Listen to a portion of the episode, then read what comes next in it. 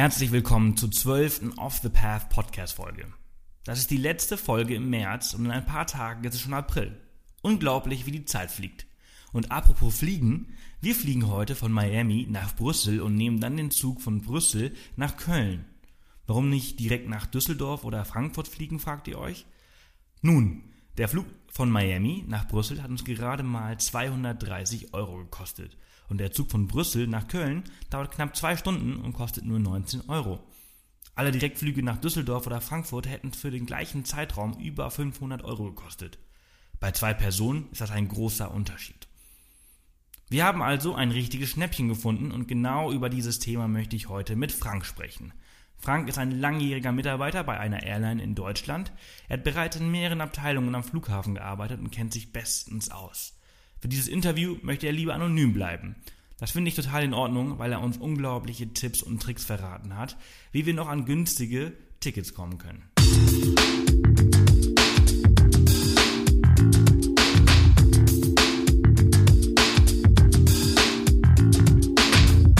Willkommen zum Off the Path Podcast. Auf Off the Path bekommst du jede Woche praktische Reisetipps und Inspiration für dein nächstes Abenteuer. Und hier ist er, dein Travel Buddy und Abenteuer Junkie, Sebastian Canaves. So, herzlich willkommen zu einer neuen Off the Path Podcast Folge. Und äh, heute habe ich den Frank da, der bei einer deutschen Airline arbeitet und uns alles zum Thema Flugpreise erzählen kann. Da freue ich mich sehr drauf. Ähm, ich bin schon sehr viel gereist, ich würde mich aber niemals als Flugexperte oder Flugpreisexperte äh, nennen und freue mich, dass ich dazu einen passenden äh, ja, Ansprechpartner gefunden habe, Interviewpartner. Und Frank, herzlich willkommen, schön, dass du Zeit gefunden hast. Ja, hallo, guten Abend, grüß dich. Du arbeitest für eine deutsche Airline äh, und äh, ja, erzähl mal, wie findet man, jetzt einmal eine sehr offene Frage, den günstigsten Flug? Was, äh, wie gehst du bei der Suche vor?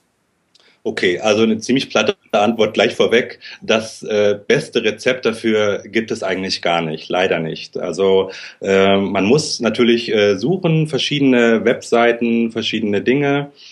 Äh, also wie gesagt, das Patentrezept dafür gibt es leider gar nicht.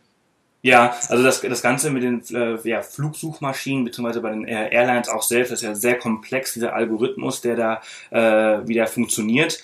Ähm, damit unsere Zuhörer das äh, ein bisschen verstehen und vielleicht damit auch ich es verstehe, wie funktioniert das? Wie ist das genau aufgebaut? Ich habe mal gehört, dass es in Kategorien äh, aufgebaut ist. Stimmt das? Mhm.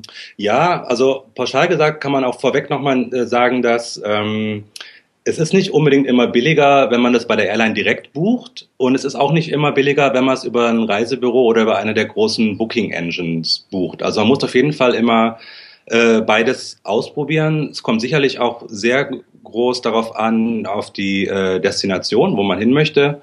Ist es jetzt eher ein Charterbereich, also wie zum Beispiel eine griechische Insel oder Ägypten oder Madeira, Kanaren?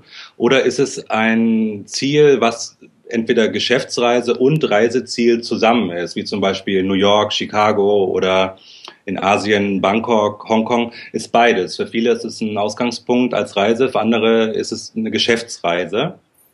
Und da kommt es immer sicherlich drauf an.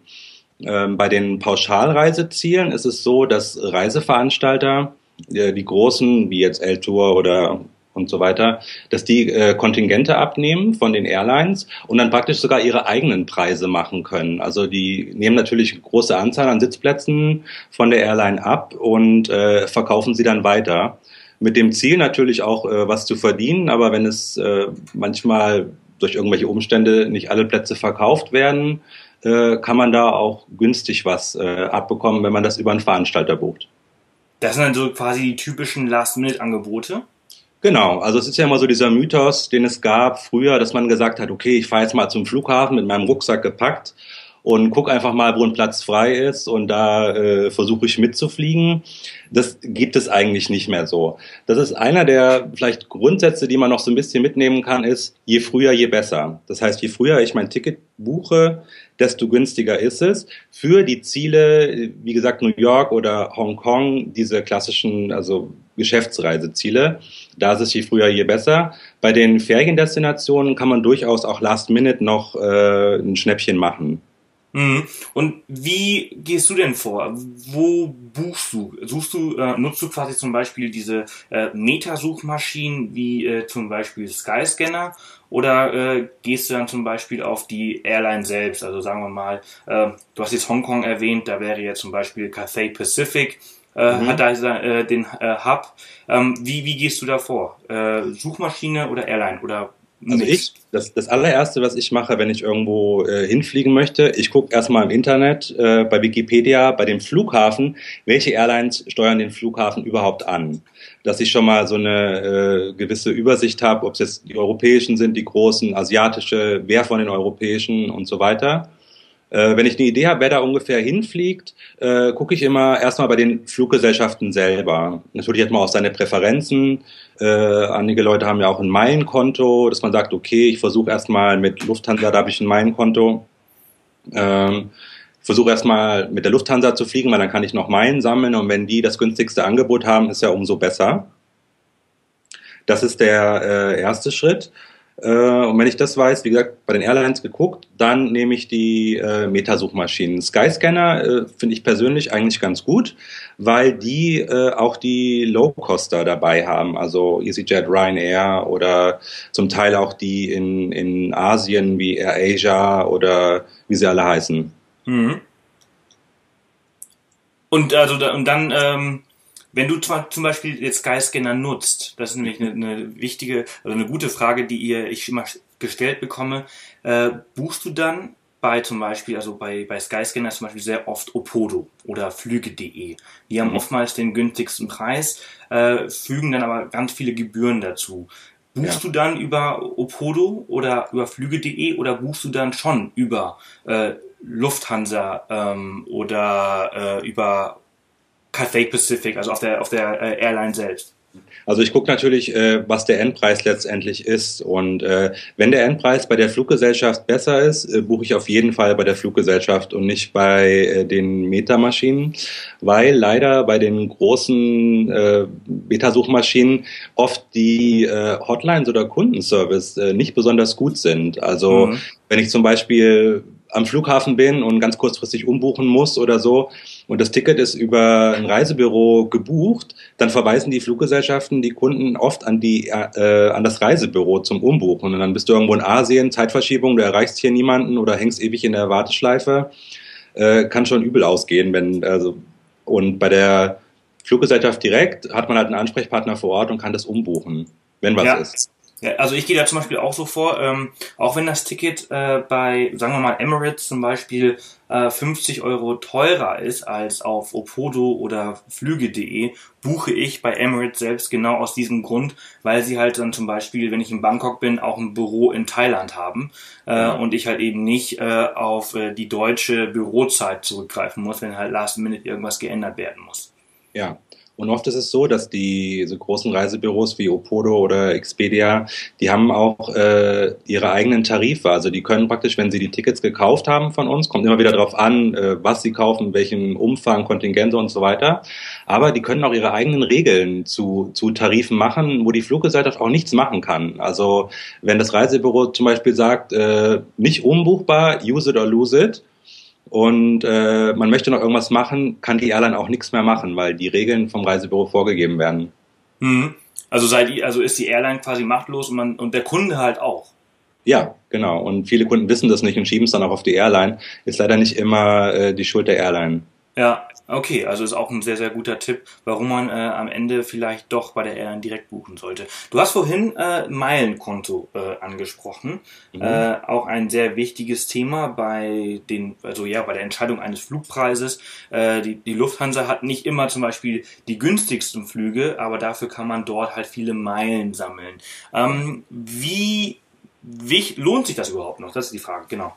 Es lohnt sich auf jeden Fall. Also es gibt da Cracks, äh, die sich da so reingefuchst haben in die ganze Materie. Die haben jedes Jahr fast ein Around-the-World-Ticket umsonst. Ähm, man kann unheimlich viel damit machen. Die großen europäischen Airlines zum Beispiel bieten alle Kreditkarten an. Also es kommt natürlich darauf an, was man mit der Kreditkarte macht. Also wenn man zum Beispiel beruflich viel unterwegs ist, in Hotels wohnt und so weiter, oft seine Kreditkarte benutzt, lohnt es sich auf jeden Fall, eine Kreditkarte zum Beispiel von der Lufthansa oder Air Berlin sich zu nehmen äh, weil man kommt, bekommt pro Euro ausgegeben eine Meile zum Beispiel. Mhm. Wenn man das viel benutzt, also man kann die Kreditkarte ja überall benutzen, im Handel oder sonst wo, dann lohnt sich das auf jeden Fall. Auch wenn man in Duty-Free-Geschäften einkauft, äh, ruckzuck 100 Euro sind 100 Meilen. Und da kann man wirklich viel, viel, viel mitmachen. Ja, also äh, finde ich auch. Ich habe äh, zum Beispiel auch die von äh, Miles More, das ist äh, äh, Star Alliance, also Lufthansa. Ich habe aber auch die Top Bonus von äh, Air Berlin und äh, One World. Und äh, ja, ab und zu gibt's halt auch Sonderangebote, ne? wenn man halt äh, in ein spezielles Partnerhotel äh, bucht. Da gibt's vielleicht ab und zu mal vier Meilen pro Euro. Äh, und äh, da akkumuliert sich halt äh, sehr, sehr viel. Äh, ich habe zum Beispiel meine ganzen Ausgaben, also Reiseausgaben, über, lasse ich über die Kreditkarte laufen und habe jetzt, glaube ich, 2015 äh, 60.000 Meilen äh, gesammelt auf zwölf Monate und das ist dann schon äh, ein äh, Hin- und Zurück Business-Class-Flug. Ja, da kannst du schon was machen. Upgrade oder manchmal kann man diese Meilen auch äh, einlösen dazu, um jetzt nicht unbedingt was Flugbezogenes zu kaufen, sondern man kann auch Mietwagen damit buchen, oft Hotelübernachtungen äh, und, und solche Sachen. Und wiederum kann man bei Mietwagenfirmen, bei großen auch immer wieder Meilen sammeln. Ja, ganz genau. Äh, kennst du dich da aus bei den Kosten äh, der Kreditkarte? Also das ist ja auch immer von Kreditkarte zu Kreditkarte unterschiedlich, aber äh, die sind schon, äh, die kosten schon ein bisschen, ne? Die haben eine Jahresgebühr. Ja, ich glaube, die kosten so auf jeden Fall unter 100 Euro. Also ich würde sagen, es ist so, ich glaube bei Lufthansa mal, ich glaube, es ist 40 Euro im Jahr. Ja. So ungefähr. Ich bin mir nicht 100% sicher. Es kommt drauf an. Okay, aber äh, das Thema haben wir auf jeden Fall besprochen. Es lohnt sich auf jeden Fall. Wir verlinken es auch auf jeden Fall in den Show Notes äh, für die, die äh, ja mehr Informationen zu diesen äh, Meilenprogrammen haben wollen. Äh, denn es lohnt sich aber auch schon äh, ab ab ein oder zwei Flügen, ne? Auf jeden Fall. Und auch ganz wichtig noch bei den Main-Sachen ist, dass äh, die ganzen großen Fluggesellschaften in Allianzen agieren.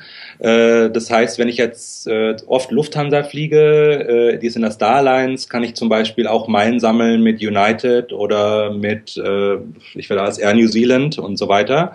Also wenn ich mit denen unterwegs bin, kann ich durchaus mit meiner Lufthansa Vielfliegerkarte auch Meilen sammeln auf einem Konto, wenn ich mit anderen Fluggesellschaften fliege. Das gleiche ist bei Air Berlin, die sind in der One World Allianz, da ist zum Beispiel Qantas, Cathay Pacific, äh, British Airways dabei. Äh, und auch wenn man mit denen fliegt, kann man trotzdem beim Air Berlin Konto Meilen sammeln. Ja, und da kommt auch, äh, ich glaube, die sind drei Jahre gültig, diese Meilen. Ja. Und äh, dementsprechend, äh, wenn man halt auch nur einen langen Flug oder einen großen Flug im Jahr macht, kann man halt nach drei Jahren äh, diese Meilen halt entsprechend halt für weitere Flüge nutzen, für Upgrades, äh, für Lounge, Mietwagen oder aber einfach nur zum Weihnachtsshopping äh, im Online-Store.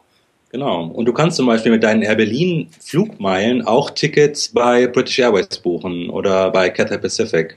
Ah, cool. Das wusste ich zum Beispiel nicht. Muss ja, ich das, das, dann zum Beispiel auf der Air Berlin Seite direkt machen oder kann ich das ja. auch über äh, British Airways direkt machen?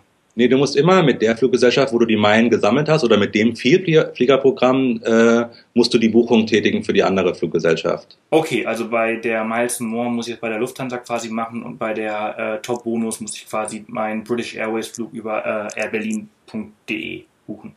.com, ja. Mhm. .com, okay. Ja. Genau, perfekt. Ähm, wie, ja? Jetzt bei den meinen Sachen wollte ich kurz noch sagen, äh, gilt auch immer, je früher, je besser, weil die Plätze im Flugzeug, die für Flie Vielflieger freigegeben werden, die sind sehr, sehr äh, restriktiert und es gibt nur sehr, sehr wenige auf jedem Flieger. Okay. Gibt es denn da zum Beispiel, also ich glaube bei der Lufthansa nennt sich das Portal meilenschnäppchen.de, wo man diese, diese ganzen Angebote finden kann. Ähm, Top heißt, äh, kann man da irgendwas? Gibt es da so eine Seite extra für? Ja, gibt es eine Seite, wenn nicht über airberlin.com, kann man glaube ich auch dahin auf die Seite. Und da gibt es auch sowas wie Schnäppchentickets, also wo man für einen bestimmten Zeitraum dann weniger Meilen braucht, um eine Strecke äh, zu fliegen. Oder man bekommt vierfach Meilen, wenn man eine bestimmte Strecke fliegt.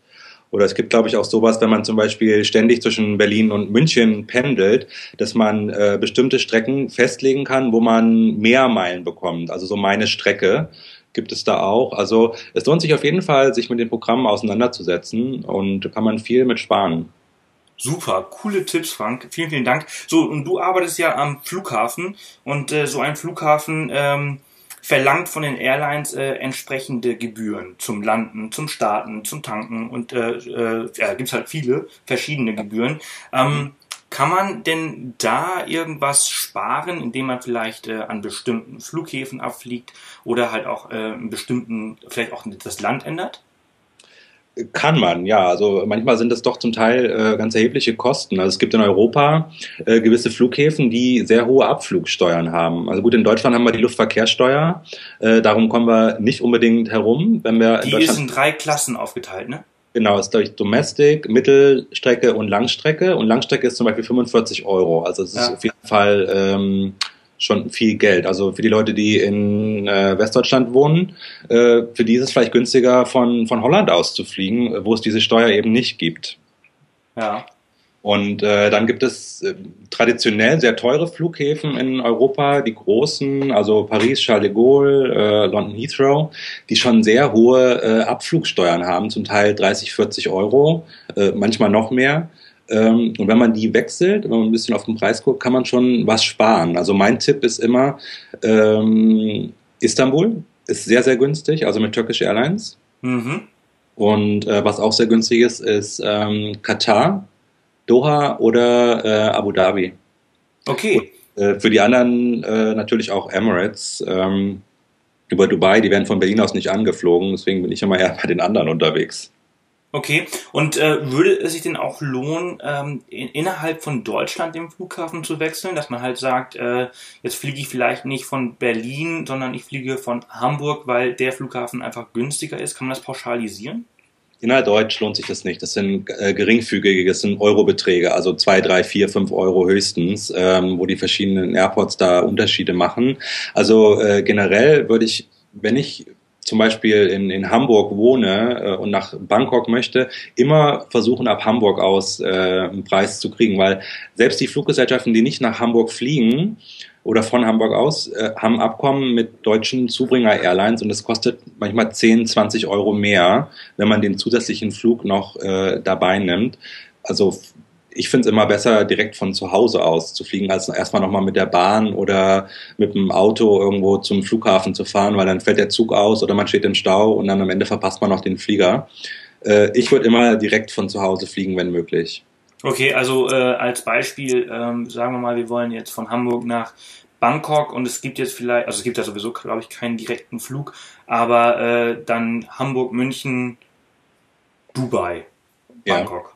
Ja, genau. Ne? statt einfach statt mit dem ICE von Hamburg nach München und dann von München nach Dubai äh, oder beziehungsweise über Dubai nach Bangkok. Okay, ähm, Thema äh, Aerofares. Ähm, wie kommt man an solche Tickets und ähm, wenn ich so ein Ticket gebucht habe, äh, inwieweit ist das denn überhaupt gültig? Kann es passieren, dass die Airline äh, mir da einen Strich durch die Rechnung zieht und äh, ich am Flughafen stehe und nicht fliegen kann? Sag nochmal, welche Fares? äh, Aerofares, äh, also diese falschen Preise, die halt durch, durch Fehler ah, entstanden sind. Ah, okay, okay, okay. Nee, also im Großen und Ganzen nicht. Also sobald, also wenn sie umsonst waren, also 0.00, dann kann die Airline Einspruch einlegen. Aber wenn mindestens ein Cent auf dem Ticket ist, dann müssen sie dich transportieren. Okay. Also ein Standardurteil äh, von jemandem, wo die Airline geklagt hat, äh, aber sie ist nicht damit durchgekommen. Sie musste denjenigen äh, transportieren. Da gibt es eine ganz gute Seite im Internet, die nennt sich Flyer Talk. Und da gibt mhm. es auch so Cracks, die da mal unterwegs sind in verschiedenen Foren und das dann halt sagen, wenn es gerade ein Errorfare äh, gibt oder auf dem Markt ist. Man muss ja sehr schnell sein, weil die Fluggesellschaften merken das natürlich. Und da geht es natürlich auch um, um sehr, sehr viel Geld, äh, was da im Spiel ist. Deswegen, also das passiert nicht, dass sowas über Tage im System ist. Also wenn man es sieht, gleich buchen. Ja, also Flyer Talk hast du gerade erwähnt, ne? Ja. Dann gibt's auch noch, ich glaube, eine Seite, nennt sich Fly Nows. Ähm, okay. Und dann halt diese bekannten deutschen Urlaubspiraten äh, äh, äh, schreiben oftmals darüber, wenn sie so eine finden, aber die greifen auch auf diese Quellen meistens äh, zurück. Wir erwähnen die auf jeden Fall mal in den ähm, Show Notes und verlinken das auch. Entsprechend ja. vielen, vielen Dank für den Tipp. Ähm, aber wie weißt du denn, wie diese äh, Error Fares zum Beispiel äh, zustande kommen? Das sind meistens Systemfehler, ne? wenn verschiedene Systeme äh, halt nicht miteinander funktionieren. Oder wie kommt sowas zustande? Im Regel ist es so, wenn zum Beispiel äh, eine, das System, in dem man die Tarife eingibt, ähm, das ist so aufgebaut, dass man zum Beispiel von jedem Punkt, also von Berlin, Hamburg, München, Frankfurt nach Dubai, einen, einen Betrag eingibt. Also sagen wir mal einen Grundbetrag von 90 Euro. Also das wird alles händisch gemacht. 90.00 gibst du ein und das, man sitzt am Computer und tippt es ein. Ich habe das selber schon mal gemacht, furchtbare Arbeit. Ähm, und es kann natürlich mal passieren, dass man irgendwo äh, eine Null vergisst oder eine. Kommastelle mhm. falsch setzt äh, und das System übernimmt es natürlich. Und so entstehen diese, diese Error-Fares. Also müsste man auf äh, total übermüdete äh, Airline-Angestellte hoffen, damit äh, ganz viele Error-Fares. Äh, Sozusagen, ja. Sehr gut. Ähm, wir haben, wir haben, ja. Wenn man das selber eingibt oder bearbeitet, macht man sowas nur einmal, so einen Fehler. Äh, das, ja, ist. Gibt's Ärger.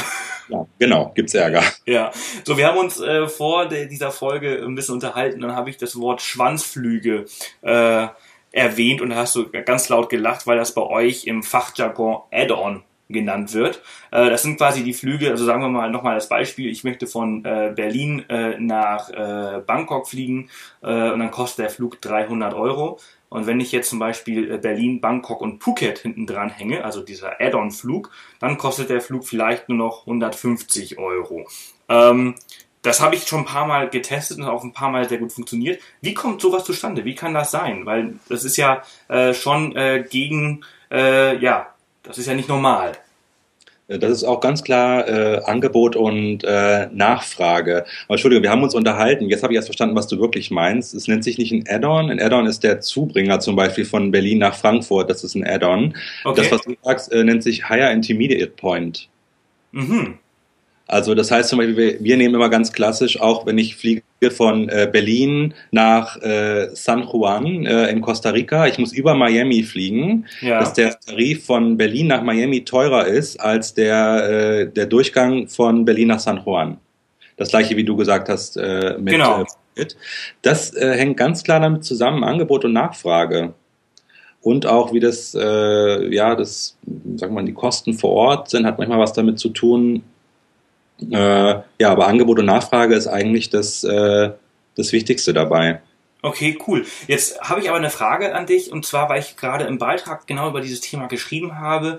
Äh, wenn ich jetzt äh, diese Berlin-San Juan ähm, Strecke buche, mhm. aber eigentlich nur nach Miami möchte ja. und in Berlin mein äh, Gepäck einchecke, kriege ich das dann in Miami, wenn ich dann dort aussteige?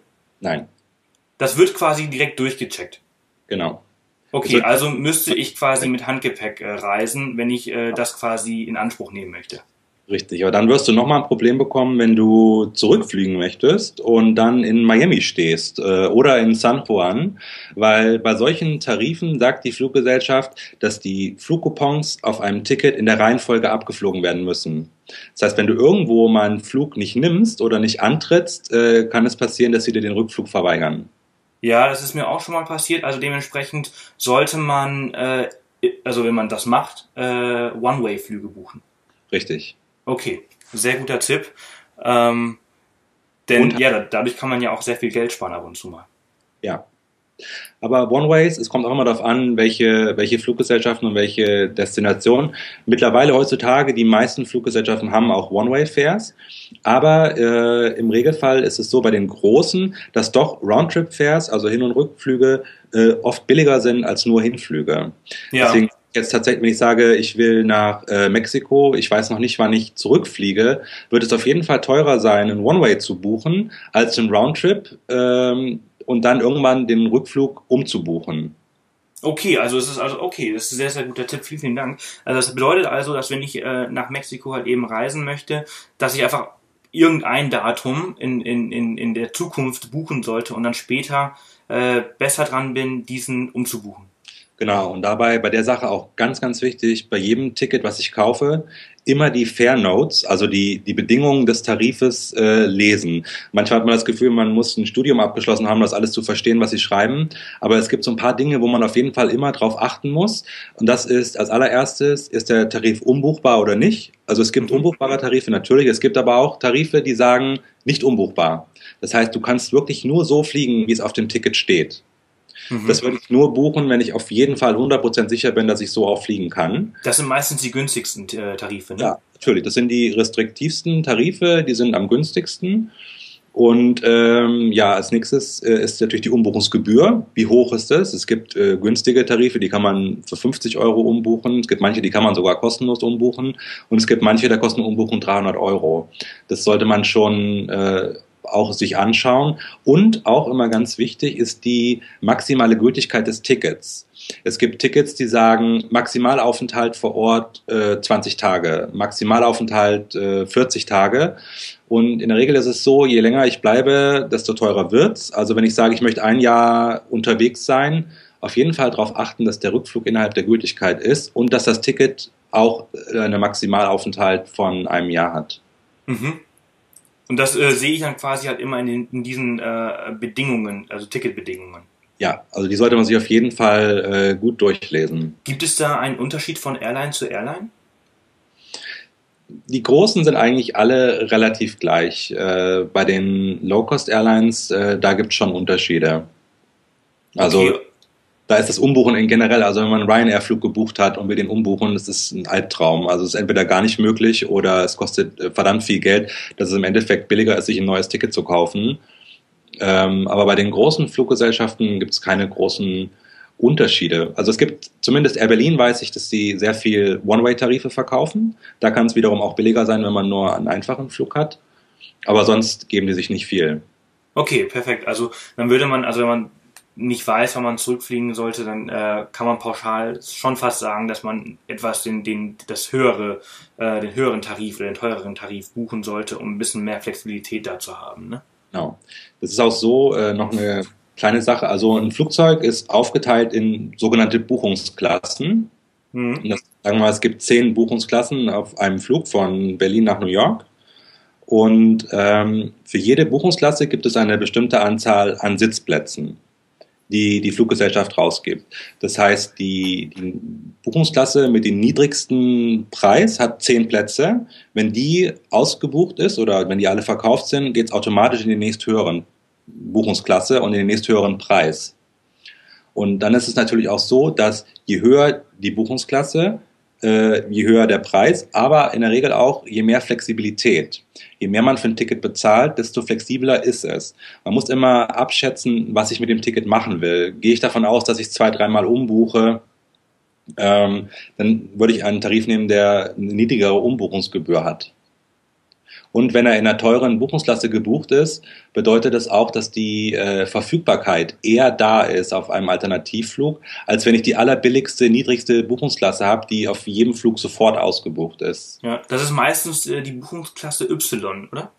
Y äh, ist die teuerste, das ist die flexibelste. Also wenn man Y ah. bucht, Y steht auch für Economy, ähm, J oder C steht für Business Klasse, aber Y ist bei allen Fluggesellschaften eigentlich die teuerste. Äh, die alles falsch gemacht, die habe ich nämlich meistens. Y heißt aber auch manchmal auch die Kabine. Also wenn du auf deiner Bordkarte siehst Y, bedeutet das, du fliegst Economy. Ah, ja, das passt dann wieder zu mir. Ja. ähm, ja, so ist es mit den äh, Buchungsklassen auf jeden Fall. Perfekt. So, lass uns langsam zum äh, Ende kommen. Wobei ich könnte eigentlich stundenlang über das Thema sprechen, weil das so spannend ist. Vielleicht können wir irgendwann mal eine zweite Podcast-Folge machen, wenn es äh, die Hörer interessiert. Ähm, aber äh, ich habe mal gehört, ich habe es selber noch nicht wirklich getestet, ist, dass man mit äh, anderen Währungen und anderen Standorten äh, Geld sparen kann. Also wenn man zum Beispiel ein VPN äh, nutzt, ähm, dass man quasi diesen den sehr schwachen kanadischen Dollar ausnutzen kann, wenn man, sagen wir mal, ich möchte von äh, Frankfurt nach Halifax fliegen, ich glaube, die Condor bietet das quasi an, wenn ich dann äh, den kanadischen Dollar als Währung nutze, dass ich dann damit Geld sparen kann. Äh, Mythos oder wahr? Ich würde sagen Mythos. Es gibt äh, eine Sache, wo man ein bisschen Geld sparen kann, das ist bei Around the World Tickets vom Ursprungsland, weil diese Preise werden immer so entsprechend der Kaufkraft des jeweiligen Landes äh, gemacht. Und ich weiß, vor 100 Jahren war das immer so, dass zum Beispiel ein Around-the-World-Ticket mit vier Kontinenten in Deutschland beginnend äh, sich 3000 Euro gekostet hat, aber das gleiche in Ägypten beginnend nur 1800 gekostet hat. Und dann war es halt oft billiger, wenn man sich irgendwie mit einem Ferienflug nach Ägypten geflogen ist ähm, und das Ticket da begonnen hat. Ja. Aber das haben die Fluggesellschaften auch rausbekommen und dann musste man irgendwann nachweisen, dass man in Ägypten einen Wohnsitz hat. Also muss man sehen, wie weit man damit kommt. Okay, ja, ich habe letztens einen Podcast aufgenommen mit der äh, Stefanie, die äh, zum Thema Weltreiseplan und die konnte auch, ähm, ich glaube, fast 1000 Euro sparen, indem sie von London abgeflogen ist, statt von äh, Hamburg aus. Ja, kann gut sein. London ist halt ein Flug, Flughafen, der von ganz, ganz vielen Fluggesellschaften angeflogen wird und da ist einfach viel mehr Angebot da. Ja, super. Frank, vielen, vielen Dank für diese wirklich super tollen Tipps. Also es hat mir wirklich auch selbst äh, viel weitergeholfen. Ich äh, bin mir ziemlich sicher, dass viele unserer Zuhörer äh, jetzt äh, sich auch freuen und sofort auf die Suche machen nach äh, ja, neuen Flügen, nach neuen Destinationen. Also vielen, vielen Dank für deine Zeit. Gerne. Und dann äh, wünsche ich dir noch einen wunderschönen äh, Tag und dann bis bald. Bis dann. Ciao. Tschüss. Das war die zwölfte Off the Path Podcast Folge. Ich hätte über das Thema noch stundenlang sprechen können, musste mich diesmal schon fast zwingen, die Folge unter 30 Minuten zu lassen. Deshalb habe ich mit Frank im Anschluss nochmal gesprochen, dass wir demnächst einfach eine zweite Folge aufnehmen, wenn ihr Fragen an Frank habt. Falls ja, dann schickt sie mir einfach auf Twitter unter dem Hashtag OTP Flugpreise, also OTP für Off the Path Flugpreise und ich nehme sie demnächst mit Frank auf. Alle Infos und Links zu dieser Folge und auch die gesamte Folge zum Nachlesen findet ihr auch auf dem Blog www.off-the-path.com. Nächste Woche spreche ich mit Melissa vom Reiseblog Indo-Junkie über, dreimal dürft ihr raten, Indonesien natürlich. Das kommt nämlich genau richtig, da wir selbst demnächst gerne nach Indonesien reisen wollen. Bis dahin wünsche ich euch eine erfolgreiche Woche und bis bald.